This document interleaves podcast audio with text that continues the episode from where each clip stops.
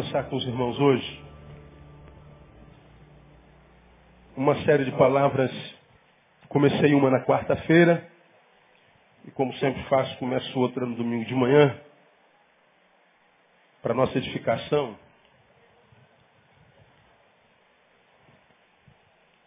Que vem de um dos conselhos de Paulo à igreja de Roma, talvez uma das igrejas mais saudáveis do Novo Testamento, na minha concepção, a mais saudável. E a partir de um versículo, eu queria compartilhar com os irmãos daqui para mais alguns domingos, talvez uns três ou quatro, uma série de palavras que eh, eu capto da palavra, quero crer pelo Espírito. Mas também a partir de uma, de uma das perguntas mais frequentes que me fazem hoje em todo canto desse país. Deus me tem dado a graça de, de abençoar o seu reino, e eu louvo a Deus por isso. Graça que tem dado a poucos. E eu louvo a Deus pelo privilégio que eu tenho de, de poder rodar Brasil, parte do mundo ministrando a palavra. Uma palavra que não tem sido comum dentro das igrejas. Hoje a gente fala muito de ter, fazer, realizar, mas fala muito pouco sobre ser. Por onde eu tenho passado, eu tenho ouvido de um evangelho, mas que é vivido dentro do templo no domingo, onde se fala muito de poder, mas dentro da igreja.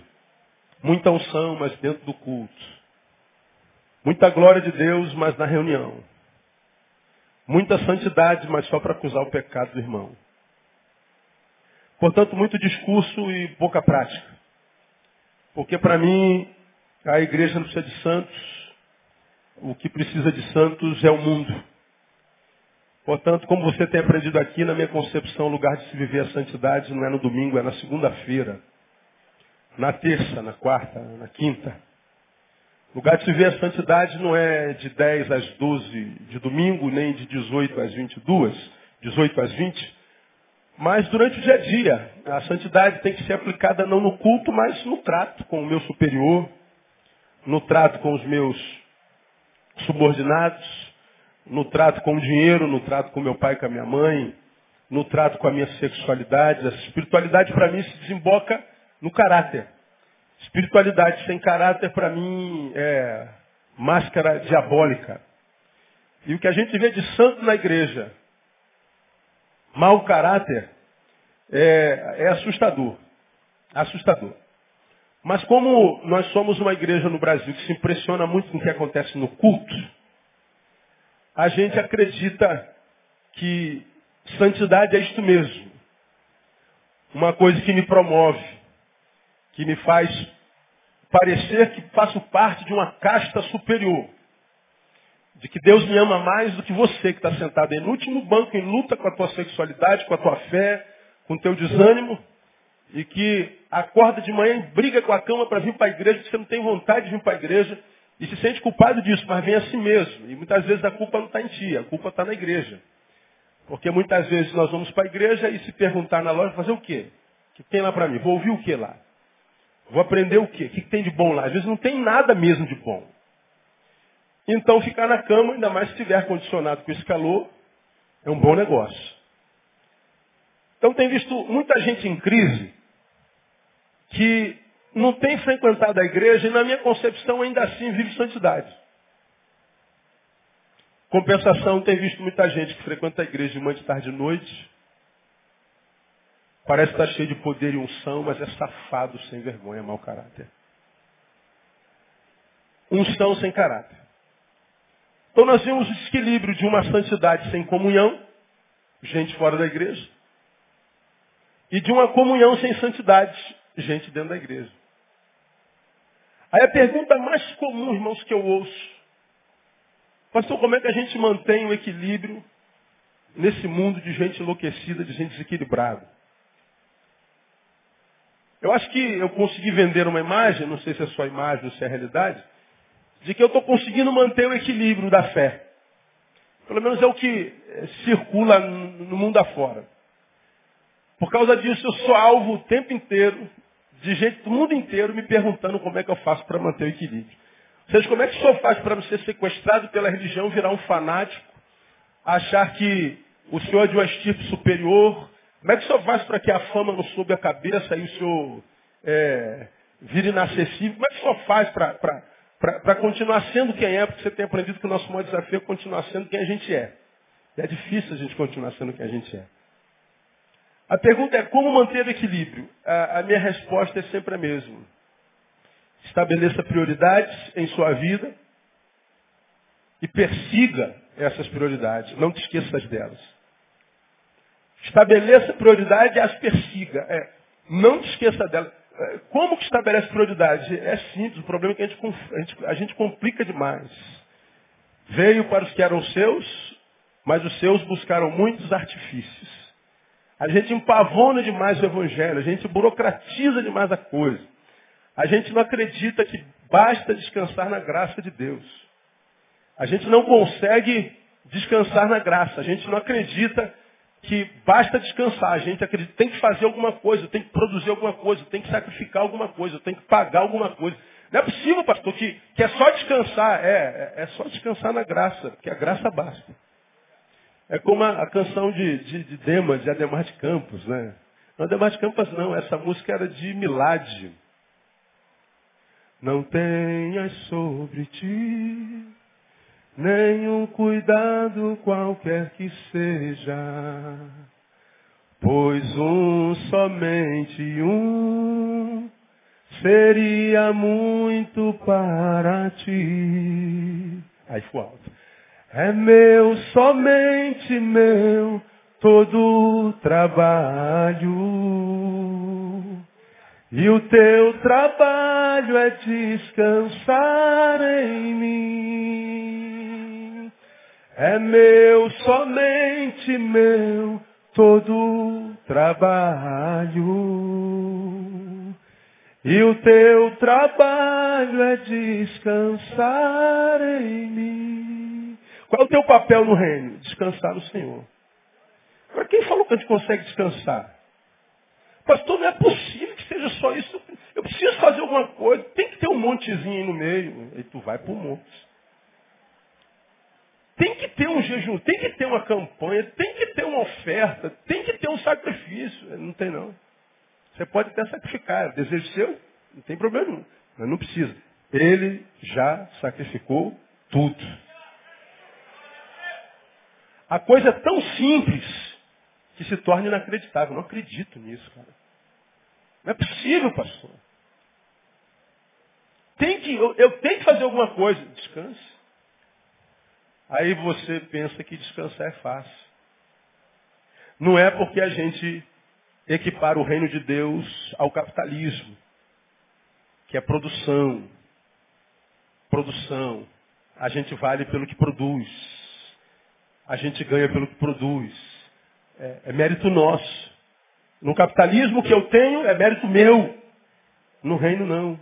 No reino que eu tenho é mérito de Jesus. É graça. Cadê que a gente consegue descansar?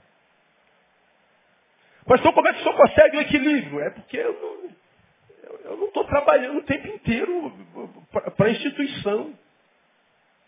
Não estou na igreja o tempo inteiro, não estou em reunião o tempo inteiro, não estou em campanha o tempo inteiro, não estou sacrificando o tempo inteiro. Eu não estou com milho no joelho o tempo inteiro. Eu não estou com. Eu sou um ser humano que vive a humanidade com plenitude. Você tem aprendido que para mim, quanto mais santo, mais humano. Quanto mais santo, mais simples. Quanto mais santo, nem parece que é santo. Tem santo que nem sabe que é santo. Porque ele não vive com esse conceito de santidade na cabeça. Ele simplesmente é sangue bom porque conheceu Jesus, mudou o caráter dele, mudou a instância é, interior dele, e aí ele vai, vai ser gente boa. É um santo aos olhos do Senhor, mas nem sempre é um santo aos olhos da instituição chamada igreja, porque o santo da instituição chamada igreja, ele tem uniforme, ele tem estereótipo, ele tem linguagem, ele tem postura, ele tem um jeito de vestir, de andar, de falar, ele tem um jeito de se promover, ele fala dele o tempo inteiro. E como a gente não conhece o conceito de santidade, a gente fica impressionado com a santidade dos santos na igreja evangélica e você tem aprendido, não se impressione com santidade de ninguém. Você tem que se impressionar, se impressione com a humanidade de alguém. Porque o chamado do Evangelho, como você tem aprendido aqui ao longo desses anos todos que eu estou com vocês, esse é o vigésimo ano, nós não somos um ser humano buscando nos tornar espirituais. Nós somos um ser espiritual tentando voltar a ser humano. Então a santidade não me torna um ser humano diferente. É, me torna um ser humano normal. E se você pensa que ser humano é fácil, ah, meu amigo, tá brabo, está todo mundo ficando maluco por aí.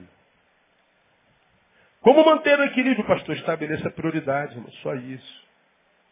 Descubra o que é prioridade na sua vida. Tua prioridade é o quê? Teu trabalho? Então cai dentro do teu trabalho. Agora, é, é essa prioridade que a Bíblia ensina? A minha prioridade é mulher, é, é homem. Minha prioridade é viver a vida. Mas viver a vida precisa se afastar de Deus largar a igreja, se afastar de Jesus. Eu não entendo essa liberdade que a juventude de hoje proclama. Não consigo entender essa liberdade, que é liberdade, mas para vivê-la eu tenho que abandonar Deus. Para liberdade, Cristo nos libertou. Se pois o Filho vos libertar, conclua. Não há liberdade longe dele, tem que ser com ele, dá para viver tudo com ele. Mas não vou viver minha vida, porque eu quero saber de igreja mais não. Vai com Deus. Vai com Deus só importa hoje, vai com Deus. E a gente vê o que está acontecendo aí. Nunca se morreu tão cedo como hoje.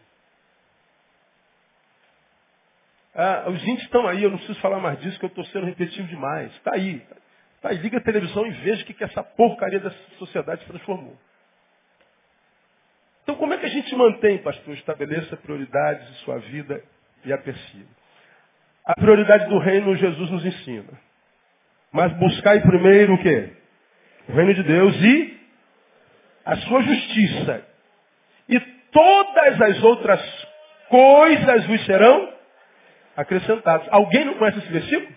Você acredita em algum crente que não saiba isso? Qualquer retardado sabe disso. Busca primeiro o reino, não só é o reino, não é as coisas do reino. Busque primeiro o reino de Deus, a sua justiça. Ou seja, seja um justiceiro. Mas um justiceiro com os valores do reino. O justiceiro do, do reino é diferente do justiceiro da terra. O justiceiro da terra vê um cara que estuprou uma menina e quer matá-lo, e mata. Mas o justiceiro do reino vê um cara que estuprou uma menina e o perdoa, se houver arrependimento. Então você tem que entrar no reino e praticar sua justiça. Ou seja, não se permitir contaminar com a justiça da terra. Não se permitir contaminar com a justiça e com os valores do mundo. Não se permitir ser mais um no meio da massa que foi levado pelo ódio, pela, pela apostasia, pela tristeza, pela maldade, pela carne. Ou seja, não se reduzir a um pedaço de carne. É o que eu tenho ensinado vocês o tempo todo. Continua sendo quem você é, porque a Bíblia diz, pelo que se alguém está em Cristo, alguém aqui está em Cristo, deixa eu ver quantos estão em Cristo, diga assim, eu estou em Cristo. Graças a Deus. Portanto, as coisas velhas passaram, tudo se fez novo, um novo homem se formou dentro de você, esse novo homem é cidadão do reino. Então ele está dizendo, alimente-se cidadão do reino com a justiça do reino e não permita que esse homem seja é, é arrefecido em você e o velho homem volte a dominar a tua natureza. Porque senão você não está dentro do reino. Ou continua dentro do reino, mas não pratica a sua justiça. Então não adianta estar dentro do reino é buscar o reino de Deus e a sua justiça. Ser um justiceiro, mas justiceiro faz revolução não com as armas, não com a guerra, não com o braço. Faz com a misericórdia, com a graça, com a bondade, continuando sendo quem é. Mas pastor, não dá vontade de matar? Dá. Ah, dá. Todo dia dá. Não dá vontade de pegar no pescoço? Ah, dá, dá. Pastor, já tem vontade de dar uma surra? Todo dia. Todo dia. Eu tenho vontade de quebrar alguém todo dia. Agora, tuas vontades são tuas senhoras ou você é senhor das tuas vontades? É, é, é o reino. Busca primeiro o reino. Aí você fala assim, mas pastor, como é que faz isso? É simples. Para buscar o reino e manter a sua identidade, nós precisamos viver uma vida espiritual que vai além do domingo. que vai além do clero, que vai além do ajuntamento. Temos que viver uma espiritualidade que não é esporádica. Temos que viver uma espiritualidade devocional. Temos que ter vida devocional. Temos que viver uma espiritualidade da individualidade. Eu não posso viver uma relação dita com Deus, mas que só toca em Deus, pensa em Deus, ouve Deus, sente Deus no domingo. O segredo está em buscar o reino e manter-se no reino. E manter-se no reino é viver a espiritualidade todo dia. Viver uma vida piedosa, uma vida devocional, uma vida individual, como você tem aprendido aqui. Quando eu venho à igreja, Deus fala conosco e revela a sua vontade para o corpo. Quando eu vou para o quarto, Deus se manifesta e revela a sua vontade para o membro do corpo, para o indivíduo. Quando eu venho para cá, para o coletivo, ele fala com o corpo. Quando eu vou para o quarto, ele fala com o dedo, com a unha, com o baço, com o rim. O que, é que você é no corpo de Deus? Você deve saber. Então está aqui comungando, ele libera a bênção sobre o corpo. Agora, quando ele ensina orar, diz, quando orares, entra no teu quarto. Alguém não sabe disso? Todo mundo sabe disso. Mas a gente não entra no quarto, senão para dormir.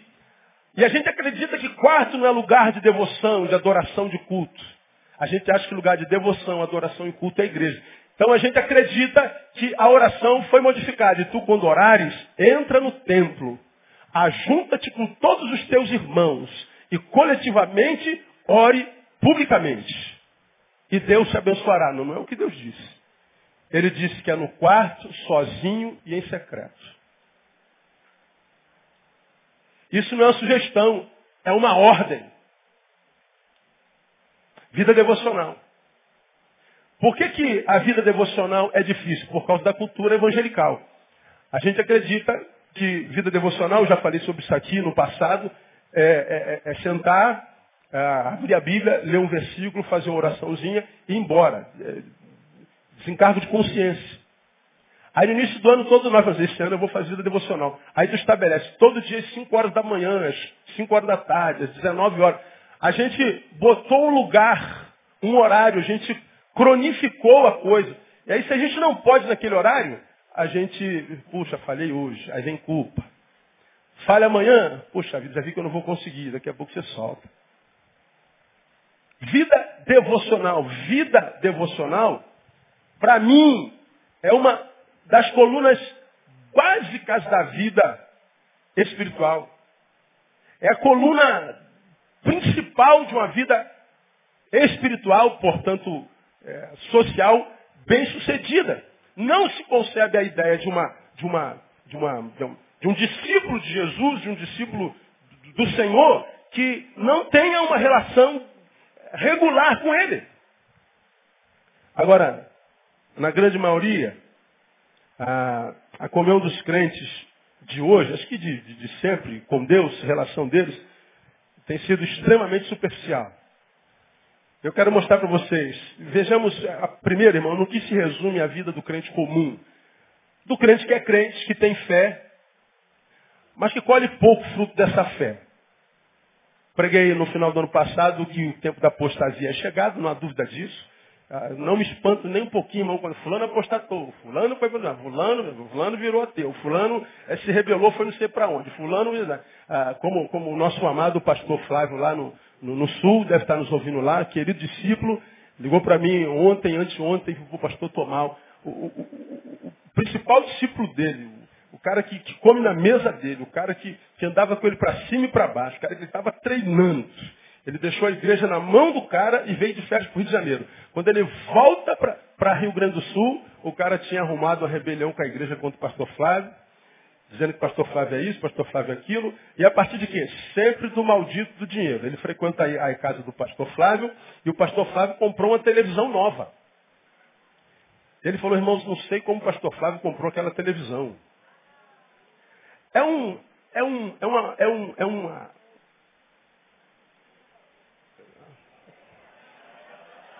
Melhor ficar quieto, né? É melhor ficar quieto. É uma baixaria tão grande. E o Flávio falou assim, pastor, eu não estou brigando porque eu perdi o cara, eu perdi um amigo. todo lugar no Brasil é isso. Tempo todo. Tempo todo.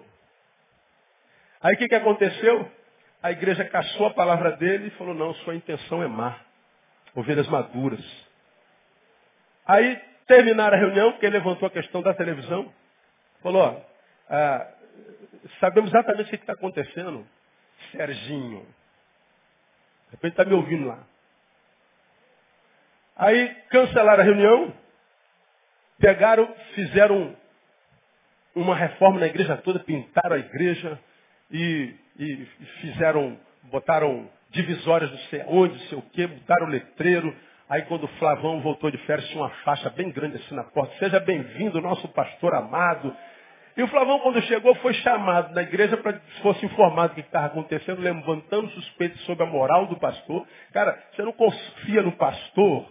Vai embora. Eu não vou ficar debaixo do pastoreio desse safado, desse ladrão, desse adúltero, desse sem vergonha. Vai embora. Quem te constituiu derrubador de pastor? Quem te levantou é, é, é, oposição de pastor? Quem, ninguém te levantou isso. Ora por ele vai embora, vai procurar um santo debaixo do qual você possa ficar. Mas não, o cara, na sua santidade, quer derrubar o pastor. A igreja botou uma faixa, seja bem-vindo. Aí chamaram o Flavão, disseram o que, que aconteceu. O Flavão chorou. Por quê? Porque investiu. Tive lá, comi com o cara. Ah, vimos quem, de onde veio. Tal. E Flavão estava mal porque perdeu mais um amigo. Flavão, Flavão, isso acontece em todo canto do Brasil. Foi a primeira e não será a última.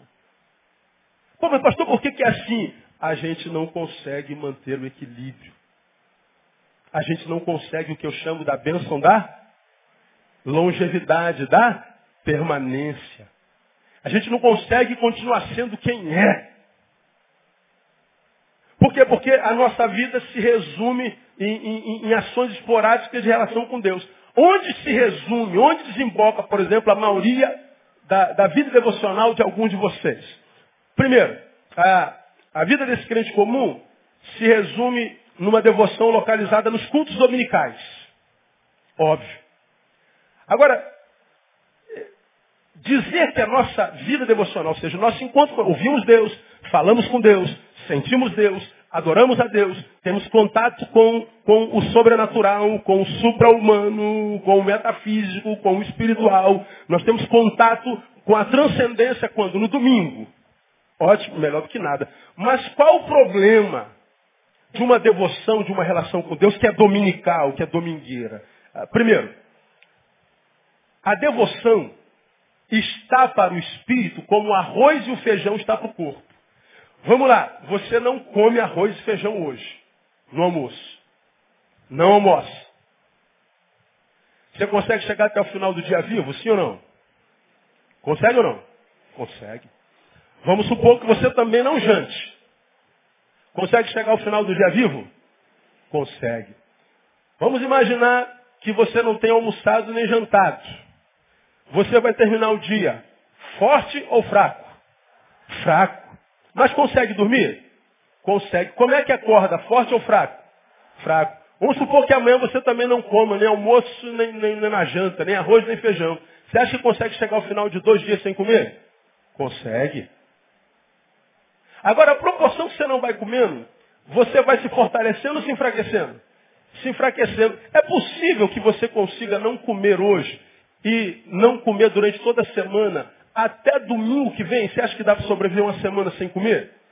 Já vimos greves de fome que duraram 30 dias. Agora, se eu não me alimento de domingo até o outro domingo, eu vou depauperando o meu, meu, meu corpo. Eu vou adoecendo o meu corpo, enfraquecendo o meu corpo.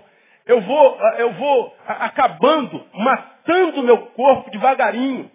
Quando eu chego no outro domingo para me alimentar, eu até me alimento, mas o que eu como do domingo não é suficiente para a perda que eu tive durante uma semana inteira sem alimentação. Aí eu fico a semana inteira sem me alimentar, até o outro domingo. Não adianta, mais cedo ou mais tarde você morre. Quando eu transfiro isso para a vida espiritual e me alimento só no domingo, você vem aqui, o que, que acontece? Você toma uma bomba espiritual, né? toma uma injeção, e você diz, estou forte, Nada. Isso é anabolizante, meu amigo. Isso aí não é músculo, não. Isso é inchação. Você tem a sensação de que está forte, mas não está. Quem se alimenta do que é de Deus só domingo não consegue manter uma vida espiritual saudável e produtiva. Pastor, se essa pessoa morrer, ela está salva? Tá. Mas como você tem aprendido, enquanto não morre, não vive. Vive uma vida medíocre. Vive uma vida como folha no vento. Se a tempestade sopra para lá, vamos para lá. Sopra para cá. Sopra para Tu vai para onde a tempestade te levar. É, não é como uma rocha firmada, como uma casa firmada na rocha. Só para o vento de doutrina para lá, tu está aqui. Só para o vento de doutrina para cá, só para rebelião para lá, tu está aqui. Só para o vento para. Tu está firme porque você sabe que todo vento passa, toda dor passa, toda rebelião acaba. Tudo que o diabo lança contra nós em seta, uma hora tem que acabar, porque a gente está resistindo ele. E quando nós o resistimos, o que, que ele faz? Ele foge. Você acredita nisso, amém ou não? Pois é, então tem que viver essa coisa. Então não dá para ter uma vida espiritual satisfatória, alimentando-se só domingo. Tira isso da cabeça. Fique tranquilo, morra em paz. Você vai para o céu. Mas enquanto você não vai para o céu, é, sonhe menos. Porque você não vai conseguir ver aqueles rios de água viva fluindo de dentro de você. Algumas gotas vão, vão, vão rolar, algumas borrachas abertas vão, vão rolar. Ah, não vai matar você de sede mas não vai te capacitar para você fazer uma maratona na vida. Não vai te capacitar para você tomar posse daqueles sonhos grandes que, quem sabe, o Espírito Santo gerou dentro de você como um filho. Desânimo, a tristeza, a decepção, a frustração, o silêncio de Deus. Mas, mas cedo ou mais tarde uma coisa dessa te esmaga e você fica pelo caminho. Aí fica aí no meio dessa multidão que está aí, ó. Só reclamando da vida o tempo inteiro. O tempo inteiro que quando acham equilibrados, esses caras não é normal. Claro que é normal. Qual o segredo? O segredo é não ter segredo. Qual é o pulo do gato? É ter um gato que não pula. Lembra que eu já falei sobre isso aqui? Um gato que anda devagarinho. Um gato que não quer comer 15 sardinhas uma vez. Come só uma hoje, filho. Se você comer uma por dia, você tem sardinha para 15 dias aí, que beleza. É verdade. Não, eu vou com fome, não. Você, uma sardinha. É, né? Como aquela pessoa que vai na nutricionista e fala assim, ó, você vai ter que fazer uma reeducação alimentar, você vai comer só isso aqui. Mas, pelo amor de Deus, doutora, meu estômago não dá, dá, filha. Come de três em três horas, mas só isso, é, mas você está comendo com um tempo menor. Então, quem se alimenta só domingo, não tem saúde espiritual. Alimentar-se só no domingo, mata. Qual o segredo para ter equilíbrio? Todo dia uma porçãozinha. Todo dia um pouquinho algum contato com Deus, com o que é de Deus, com quem é de Deus, com o que é de Deus ou com quem é de Deus. Senão tu vai viver esse antagonismo especial. Na vida profissional muitas vezes prospera. Se tornou o melhor advogado, o melhor juiz, o melhor médico, o melhor empresário, o melhor coronel, o melhor o que. Tá rico, ficou rico. Aí entra naquele time que eu falo, tá, são tão pobres, tão pobres, tão pobres que tudo que tem é dinheiro. Nada mais. Olha para aquela dinheirama e, e se lembra quando morava com o papai lá no barraquinho, poxa, eu era feliz e não sabia. Porque o segredo não está só na vitória material, não adianta, irmão.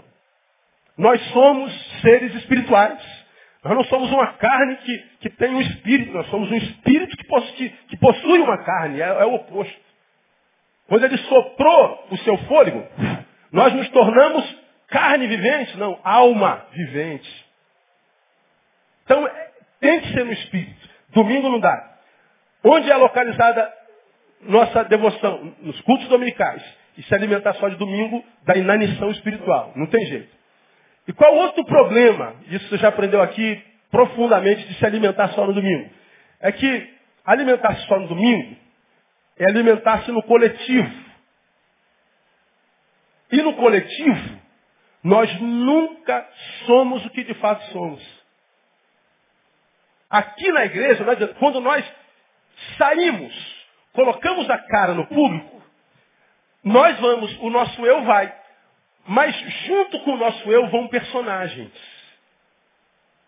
Os personagens que nós temos que desenvolver na coletividade. Já falei sobre isso aqui, por exemplo, e os nomes também mudam, quer ver? Ah, você está sentado aqui na igreja, você é um congregado. Quando você for para casa, você vai parar o táxi ali, senta no táxi, você se transforma no quê? Num passageiro. Se você está aqui e aproveita que vai embora, tem um táxi, e aproveita para levar ninguém, você vai dirigindo o táxi, quando você entra no táxi, você se transforma no quê? No motorista. Amanhã, você vai no consultório médico. Quando você entra no gabinete médico, você se transforma no quê? Num paciente. Muito bem. Aí, quando você vai aonde? Vai, vai dando exemplo aí. Ah, qualquer lugar. Você vai no mercado, um consumidor. Você vai aonde? É, você vai no Maracanã ver o Vasco ser campeão hoje? É, você é torcedor, não é? E a gente vai mudando. São os papéis que nós desempenhamos na vida. São os personagens. Veja, aqui nós estamos presentes, amém? Você está aqui, amém ou não? Mas em você tem alguns personagens. Por exemplo, na adoração nós levantamos as mãos, nós fechamos os olhos, aleluia, glória a Deus, e bradamos. No quarto a gente adora assim? Não. Só está a gente. Pode botar a mesma canção. Todo poder te foi dado no céu e na terra. Tu vai sentir a presença de Deus, mas eu duvido que você vai sair no quarto, para lá e para cá. Não. São papéis. Vamos orar com o irmão João da Silva. Amantíssimo Deus Jeová. Lembra? Genuflexos na sua imarcessível presença. Elevamos a ti, ó Augusto Deus. Aí, irmãozinho, o nome de Deus é Augusto? É? Não, não, Augusto é pronome de tratamento. Agora, tu vai lá no teu quarto, você senta, tem intimidade com ele. Deus, o bagulho tá doido. Tá bravo. O bagulho tá doido. Estou afim de chutar o balde, Deus. Deus, estou vontade de matar meu marido, Senhor. Deus, se tu não me guardares, eu vou dar uma facada no meu chefe, porque eu não aguento mais cara. Estou falando para Marciano, não? Para terráqueo, não é? É assim. Agora você acha que Deus não entende essa linguagem? Deus, o bagulho está doido. Ele sabe falar essa língua. Deus fala em línguas estranhas também, irmão. Ele conhece todas as línguas. E o melhor, se você estiver muito ruim, mas muito ruim ao ponto de nem conseguir abrir a boca, ele também entende a linguagem do silêncio. Lá no quarto não precisa personagem, você não bota terno e gravata para falar com Deus. Você pode estar de cueca. A de cueca eu não consigo, bota calça. Mas para Deus não faz diferença. Mas a falta de respeito, talvez seja para você. Agora Deus vai olhar para o coração. Diante de Deus, todos nós aqui estamos pelados. Já aprendemos que a roupa é uma resposta para o olho do outro. E não para o corpo. Adão e Eva, quando pecaram, a primeira coisa foi tapar tudo. Mas por que, por que taparam isso aí? Quem mostrou que vocês que estavam nu? Ah, sabe como é que é? O pecado entrou, o que mudou não foi o pênis ou a vagina, foi os olhos. Foram os olhos. Eu só estou de roupa por causa dos seus olhos. Se não tivesse os olhos, a gente podia andar nu. Então o que Deus quer é disposição de espírito. Isso para alguns de vocês, principalmente os que são da igreja chita, é uma loucura. Isso é heresia. Esse cara é maluco.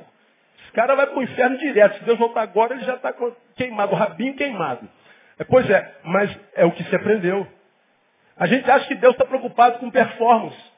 A gente vem para a coletividade e devemos vir, porque na comunhão o Senhor ordena a bênção. Agora, se for só isso aqui, nós vamos viver uma vida pela metade, porque aqui nós nunca estamos sozinhos. Porque tem alguém do nosso lado e porque tem personalidade se apresentando dentro de nós. Estamos preocupados com a opinião do outro, com o que o outro vai dizer, com o que o outro vai pensar. Estamos preocupados com a nossa performance, com rejeição, com aceitação. E nós já aprendemos que Deus não se relaciona com aquele que nós somos na coletividade. Deus se relaciona com aquele que nós somos quando não tem ninguém olhando para nós. Quando não tem ninguém olhando para nós, é que a gente se mostra quem é. Eu me lembro perfeitamente que quando eu preguei isso aqui, você se lembra talvez não do sermão, mas do exemplo que eu dei, que eu ia pregar na PIB de Niterói, atravessando a ponte de Niterói, ah, num sinal antes de chegar lá, não, já tinha chegado lá de lá, aí o cara está do meu lado, eu estou no ar-condicionado, G5, aquela película no meu vidro, e o cara está do meu lado com o vidro aberto numa batalha que eu chamei de, de dedo nasal. Lembra disso? Batalha dedo nasal, ou seja, ele estava tirando meleca. E eu estou olhando pro cara. E ele tirando meleca. E a meleca não saía de jeito nenhum. Brinquei, a, a meleca está endemoniada porque não sai. E o cara puxava, olhava, puxava. Falei, vai, vai sair pelo olho, porque não. E, puxa, e a meleca não saía. Falei, senhor, dá, essa meleca em nome de Jesus para esse cara aí, porque senão. E a meleca não saía. E eu estou olhando pro cara e falei, porco nojento, credo em cruz, que porco.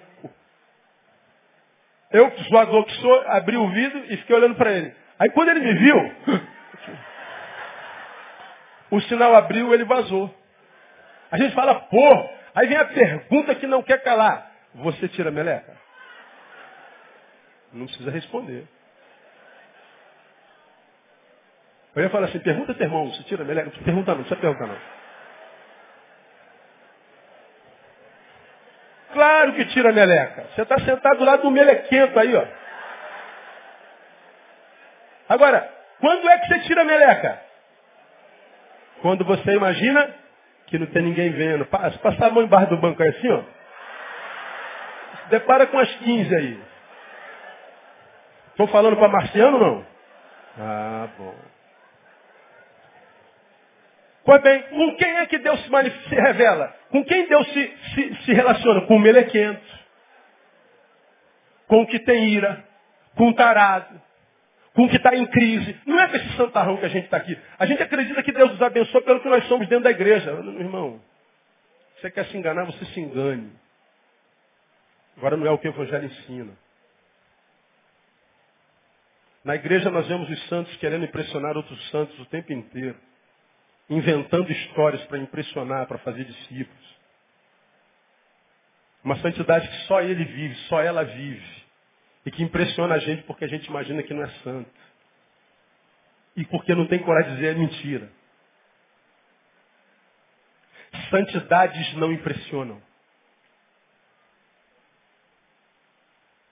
A crise dos homens com Jesus foi que o Messias, o Santo dos Santos, não tinha nada de santo.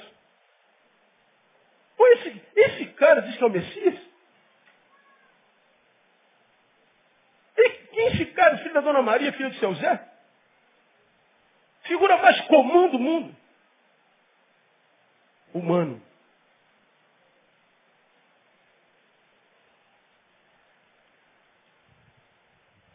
Nossa vida devocional, localizada nos cultos dominicais. Quem se alimenta só domingo tem inanição. E quem se relaciona com Deus na coletividade tem uma relação superficial porque Deus não se relaciona com esse ser que você é na igreja. Deus não se impressiona com performance, Deus. A única coisa que impressiona a Deus é coração quebrantado. Isso ele não despreza. Coração ninguém julga. Só ele. Então viver na ânsia de querer agradar os homens, ser aceito pelos homens, por causa de performance, ceder ao espírito do mercado. Eu vou, falar, vou começar a falar sobre isso em, em abril. Comecei uma série do quarta-feira interessantíssima sobre, sobre a, a, visão do evangelho contemporâneo. No primeiro domingo de abril, eu vou começar uma série eh, com os irmãos que fala sobre o outro evangelho e o outro Jesus. Paulo faz a, alusão a um outro evangelho, a um outro Jesus. Que outro evangelho é esse? Que outro Jesus é esse? Venham que vocês vão aprender, não perca não, porque isso é questão de vida e morte. Para mim o que está aí hoje é outro evangelho. Vou mostrar imagens para vocês, vou, vou, vou, vou, impactá-los bastante, vou assustá-los bastante. E, mas acho que é para o seu crescimento. Localizada nos cultos dominicais. Segundo, nossa devoção tem sido reduzida a instantes devocionais. Como, por exemplo, orações antes da refeição. Aí eu oro todo dia. Quanto? Na refeição lá no restaurante. Eu fico pensando, Deus, essa minha oração, será que tu ouve também? Não deu. Deus, tu sabes. Em nome de Jesus, amém. Sabe aquela oração desencargo de consciência? Só para dizer que orou? Estou falando com a Marciano não? não, né? Estou não. Desencargo de consciência. Mas se a gente parar para pensar e for honesto, será que passou da lona, do teto? Será que chegou lá? Às vezes a gente ora porque a gente imagina que tem alguém do seu lado que é crente e te conhece. Fala, Eita, não orou, hein? Ih, como eu já, passei isso. Nem sempre que eu sento na mesa eu oro. Uma vez eu estava no restaurante, eu não orei. Aí o irmãozinho, que vergonha, hein, pastor. Pôs a mão na comida sem orar, agradeceu o Senhor. Aí eu falei assim,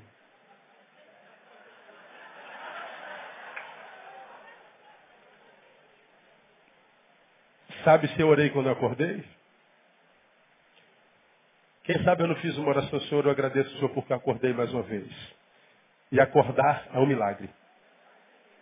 Porque a Bíblia diz, eu me deito, durmo, acordo, porque o Senhor me sustém. Há batalhas travadas durante o sono que você não tem conhecimento. E que podem ceifar a sua vida. Enlouquecer você. E por que, que não aconteceu até hoje? Porque o Senhor te permite dormir em paz. Acordar é um milagre. Nem todos vêm assim. Deus, obrigado pelo milagre de ter acordado mais uma vez. Mais. Te agradeço pelo alimento que eu sei que tu já tens preparado para mim durante todo esse dia. Obrigado pelo muito que eu vou ter, além do que eu preciso para esse dia. Louvado seja o teu nome. Pronto, já agradeci pelos, pelos alimentos.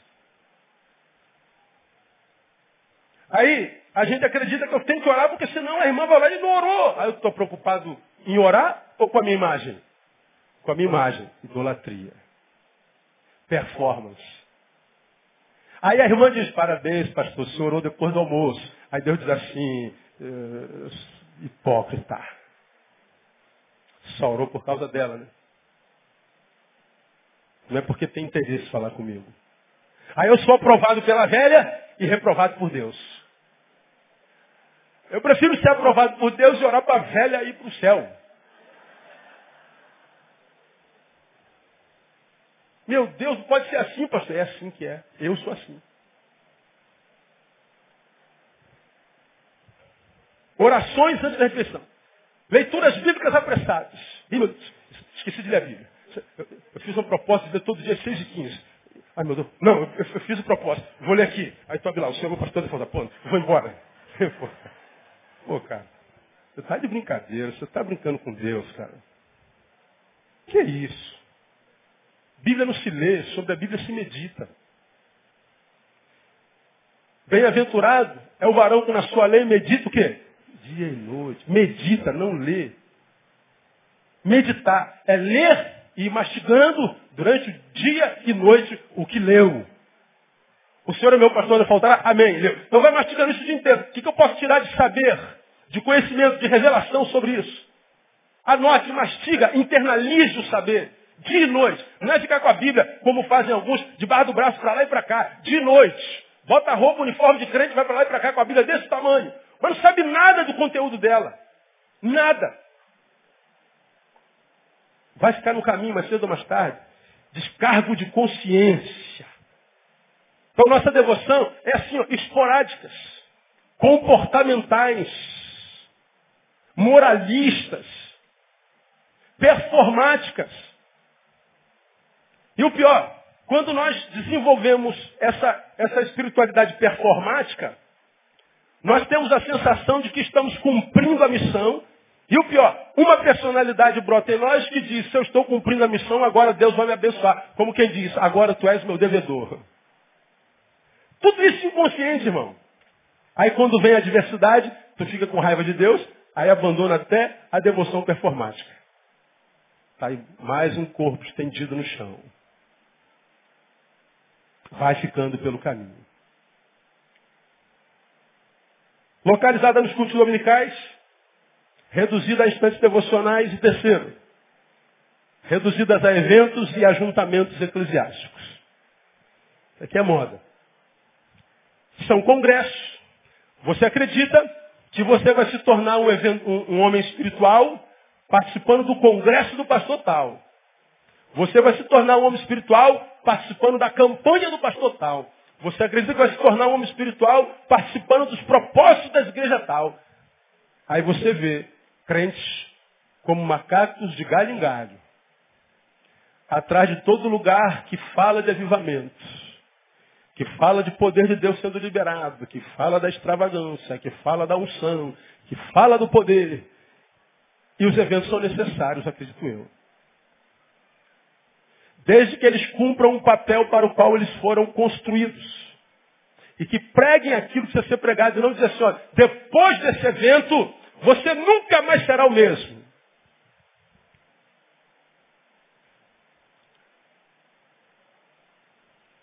Eu sou carnal 361 dias do ano. Aí vou naquele congresso de quatro dias. E acredito que o alimento de quatro dias vai me alimentar de uma inanição de 361. Aí você fala assim, eu acredito nisso, pastor. Que bom. Cada um tem a fé que quiser ter. Cada um acredita no que quiser. Pense comigo. Fui relapso o ano inteirinho. Mas vim no congresso e recebi uma bomba. Bum! Do Espírito Santo. Caiu. Correu, babou. Ah, botaram a mão na tua cabeça, tu caiu de novo. Tudo bem. Viveu da experiência? Legal. Quando você sai desse evento, você acredita que saiu pronto. Estou pronto, Jesus. Lembra dessa palavra? Estou pronto, Senhor. Lembra, né? Domingo eu fiz alusão a ela. Pedro. Eu estou pronto, Senhor. Tá? Antes do galo cantar, Pedro. Você vai ter me negado nenhuma noite. Três vezes. Estou pronto a preso, estou pronto a morrer por você. É, é mesmo. Aí o cara acha que. Ele, agora virei Hulk. Saí de David Bennett para Hulk. Hulk esmaga Satanás. Aí você sai do evento hulkizado. Fale vocês. Quanto tempo dura essa unção? Um, dois, três dias. Daqui a pouco você está magro de novo. David Bennett de novo, raquítico. Com saudade do evento. Como você no evento virou Hulk, dois dias depois virou David Bennett, ficou magrelo de novo, raquítico. O que, que você quer de novo? Repita para mim. Outro evento. Onde é que tem o evento? Aí tu corre para o evento. Pum, virou Hulk. Ah, agora vai. Agora é santidade ao Senhor. Agora, agora eu esmago Satanás. Dura quanto tempo? Uma semana. Outro evento. Lá tem um evento, tu vai para outro evento. E o pior, lá no evento, vão as estrelas da santidade. Que te impressiona. Quando tu volta para tua igreja hulkizado, tu olha todo mundo David Bennettizado. Essa gente não tem visão. Meu pastor não tem visão. Aí começa o processo. Olha como é que o processo começa. Você era crédulo, começa crítico. Se torna crítico. Aí pode observar o processo. Para de ouvir palavra. Concordo com a palavra desse homem, não. O culto está rolando aqui, você está sentado na sala lá. O culto está rolando aqui você está julgando do lado de lá. Por que está fazendo? Porque você cresceu muito. Teus frutos não acompanham esse crescimento. O crescimento só está na tua cabeça. Aí você foi chamado para dar uma palavrinha aqui, mas está vendo? Já estão vendo o quanto eu cresci não sabe que a soberbazinha está crescendo aqui também. Caiu numa cilada porque não tem percepção espiritual, não tem discernimento. Tem astigmatismo espiritual e não usa óculos. Daqui a pouco você está fraco de novo. Outro evento. Ora, o que, que acontece? Você se vicia. Tua espiritualidade vai depender de eventos de congressos, de ajuntamentos, de unções, de acontecidos eclesiásticos. Você vai ter que viver disso o tempo inteiro. Você vai ter que ir a algum lugar para receber de Deus. Espera aí, irmão. Perto está o Senhor de todos os que o invocam em verdade. Onde você estiver, se estiver na presença de Deus em verdade, você invoca Ele e Ele te transforma em Hulk na hora, no nome de Jesus. E transformar em Hulk não é ficar o super-homem, não. É só receber a capacitação para vencer aquele problema. É só absorver a verdade que diz, olha meu filho, essa aprovação não é maior do que você, acredita nisso.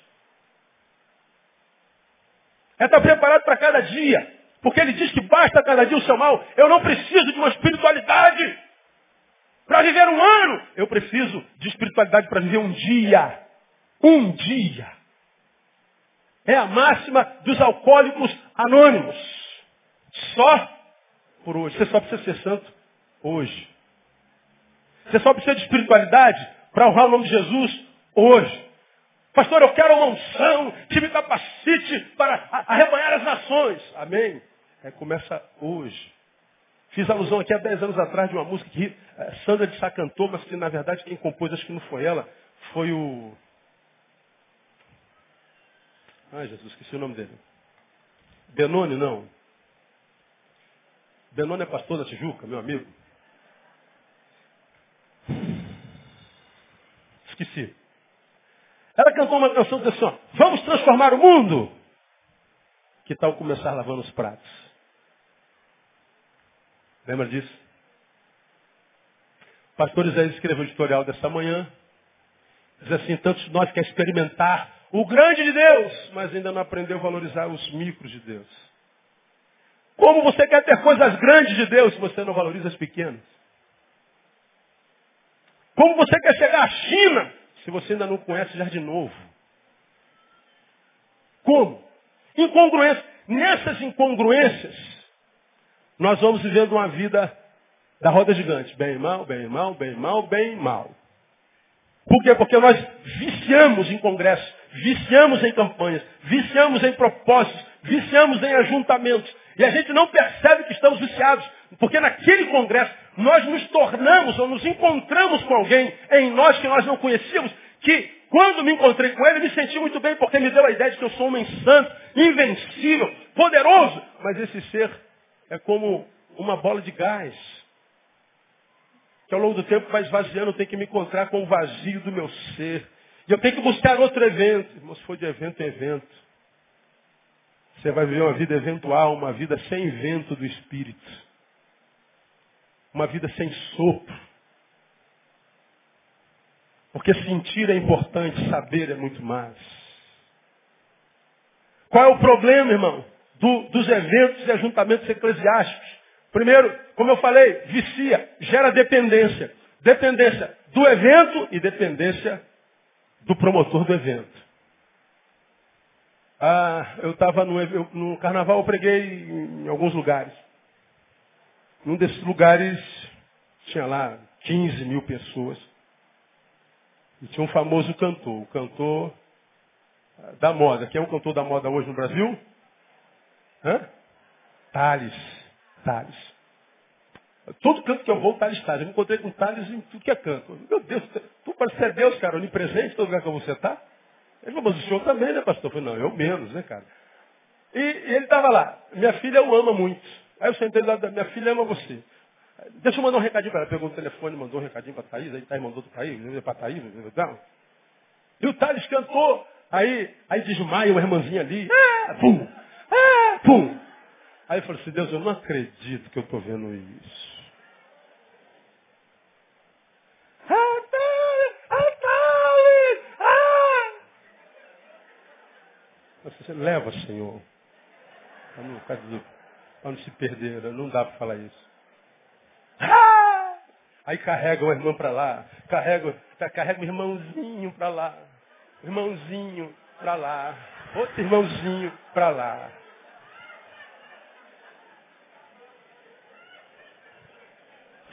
Ai, meu Deus do céu. Aí chegou a hora da palavra. Olha, eu vou esperar os crentes astrólogos saírem. Crente astrólogos, estou atrás de astros. E não estão nem aí para a palavra. Quem tem que sair, vaza logo uma vez que eu vou pregar.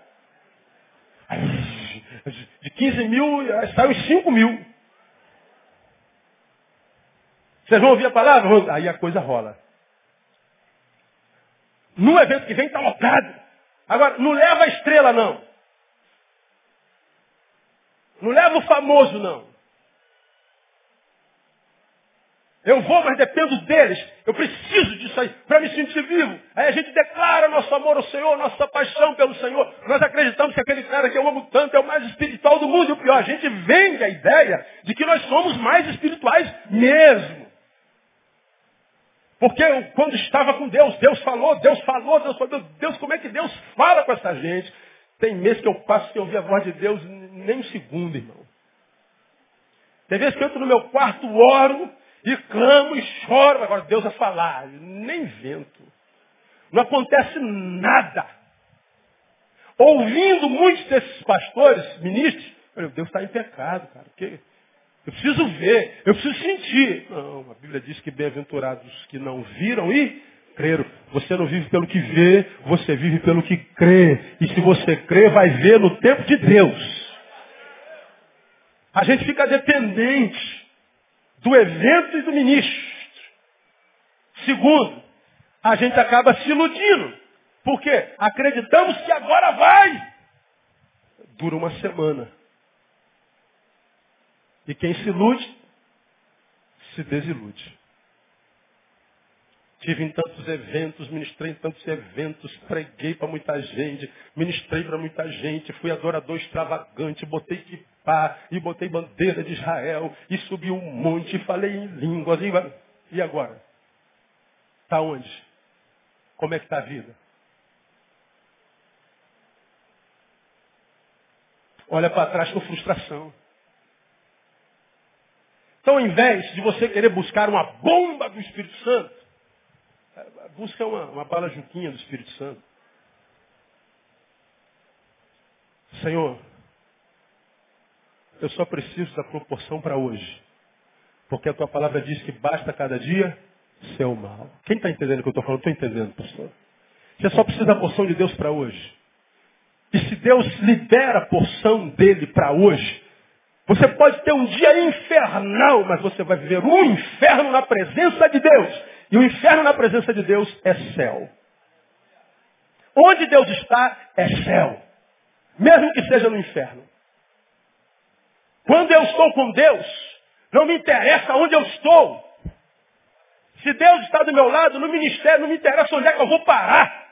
Se Deus está do meu lado, não me interessa que inimigo virá. O que importa é do lado de quem eu estou. Quem é que se preocupa com o destino se tem Deus do lado? Eu não quero saber de meu destino, irmão. Eu sei do lado de quem eu estou. Se eu sei do lado de quem eu estou, eu quero saber onde é que eu vou estar amanhã. Senhor, eu só preciso do Senhor para hoje. Deus vai dizer, você está entendendo agora, meu filho? Portanto, receba para hoje o nome de Jesus. Qual é a diferença disso? Quando você chega no final do dia, você olha para trás. O dia foi uma desgraça, mas uma desgraça na qual a graça de Deus estava e você entendeu que a graça de Deus basta. Você chega no final do dia, vê que o dia foi uma desgraça, mas não foi suficiente para te destruir. Você não acaba o dia frustrado. Você acaba o dia com gratidão no coração. Caramba, para ter suportado o que eu suportei hoje, só tendo Deus por aliado.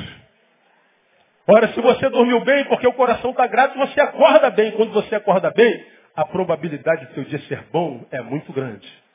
Porque tudo depende da forma como a gente acorda.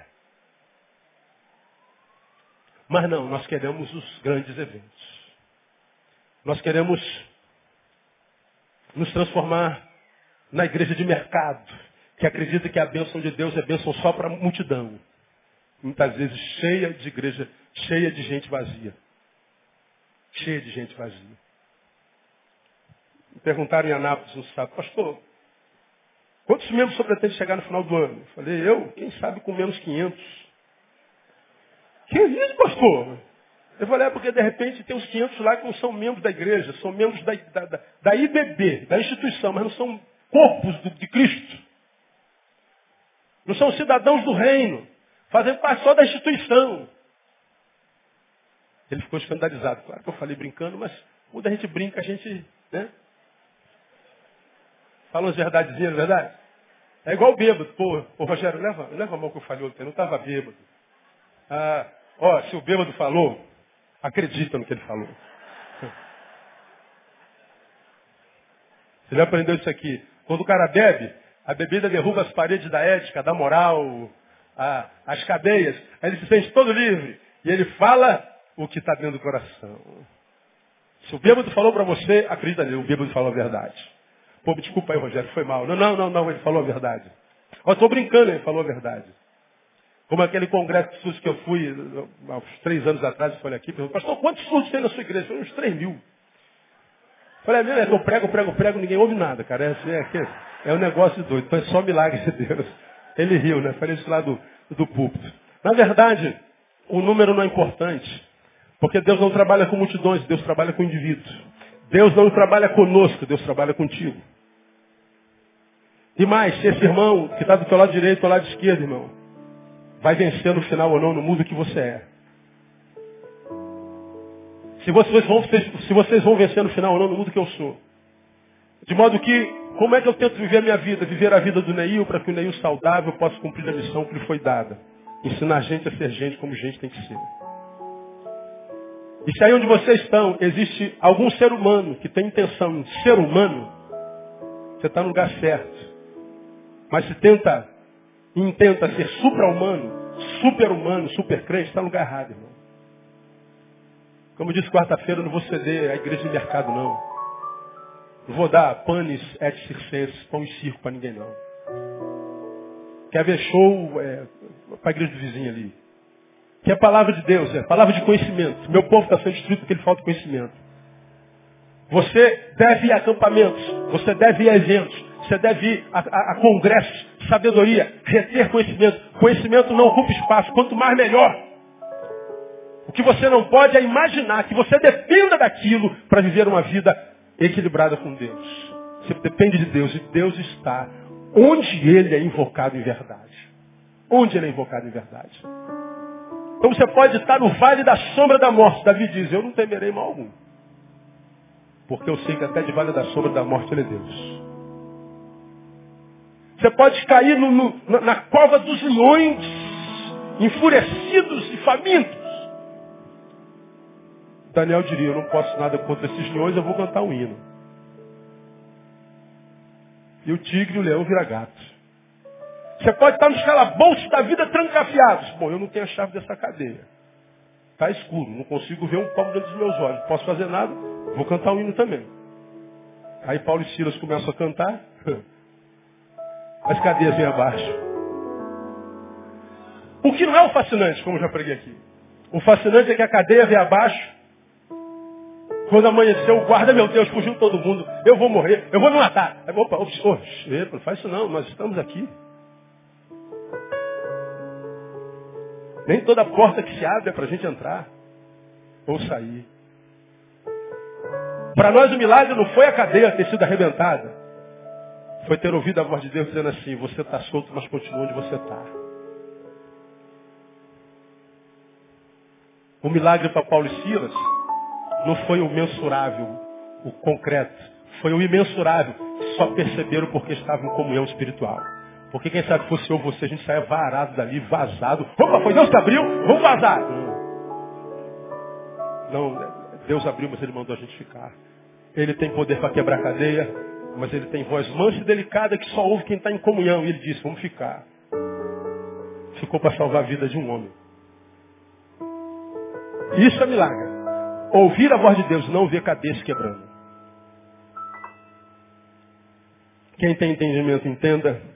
Quem tem ouvidos, ouça o que o Espírito diz à igreja. Hoje nós falamos sobre a introdução da vida devocional e onde se resume? Localizada nos cultos dominicais, falamos do perigo disso. Reduzida a instantes devocionais, falamos do perigo disso. E eh, eventos e ajuntamentos eclesiásticos falam do perigo disso. Domingo que vem, nós vamos falar sobre as consequências disso. Os perigos nós vimos hoje. Agora, as consequências desse tipo de vida devocional na vida de vocês de crente crítico, de crítico cético, de cético cínico. Alguns de vocês já estiveram aqui, ó, crente, pregando, ministrando, tocando, com o microfone na mão, dando aula, sendo benção. Mas por causa dos eventos, cresceu e virou um crítico. Cresceu mais ainda, virou um cético. Mais um pouquinho, virou um cínico. E o pior, acha que isso é evolução. Deus abençoe, irmão. E nos dê discernimento para entender o que Ele tem para nós nos detalhes. Porque acredito que o seu pastor está falando, Deus vai tratar quem percebeu os detalhes. O milagre não está no derrubar as cadeias, mas ouvir a voz de Deus dizendo, não saia. Deus abençoe você com esse discernimento no nome de Jesus. Quem recebe, diga eu recebo essa palavra, pessoa. Aplauda o Senhor bem forte. Vamos ficar em pé. Vamos embora para casa.